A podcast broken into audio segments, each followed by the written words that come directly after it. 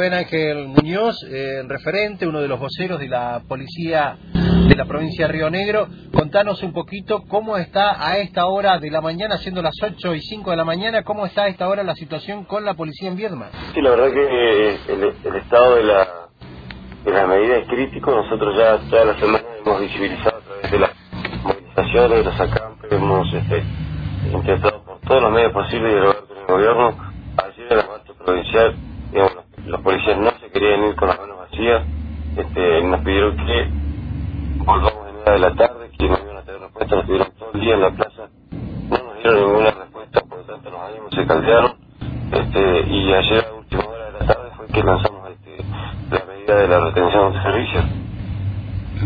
Bien, eh, ¿qué implica esto de la retención de servicios? Básicamente saldría la policía a la calle en caso de ser estrictamente necesario, como lo llamamos, o, cubrirían los puestos judiciales. Al resto no se cubre nada, o sea, el patrullero andando a la calle de prevención, este, nada, los operativos, todo eso, de todo eso se levanta. Bien, ¿eso tiene un tiempo de duración esa retención?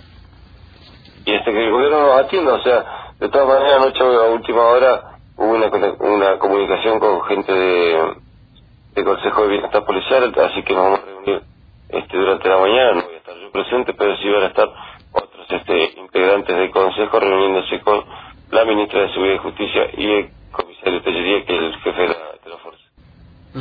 Eh, ¿Esto qué, implicaría? ¿Que habría, podría haber un reconocimiento de este Consejo? ¿Que habría aumento de salario? ¿Qué podría indicar esto? Eh, si, si hago un análisis personal, este, la verdad que eh, no significa nada todavía, porque eh, el hecho de que te hayan llamado a, a, ¿cómo vas a, este, no significa que, que te vayan a querer escuchar.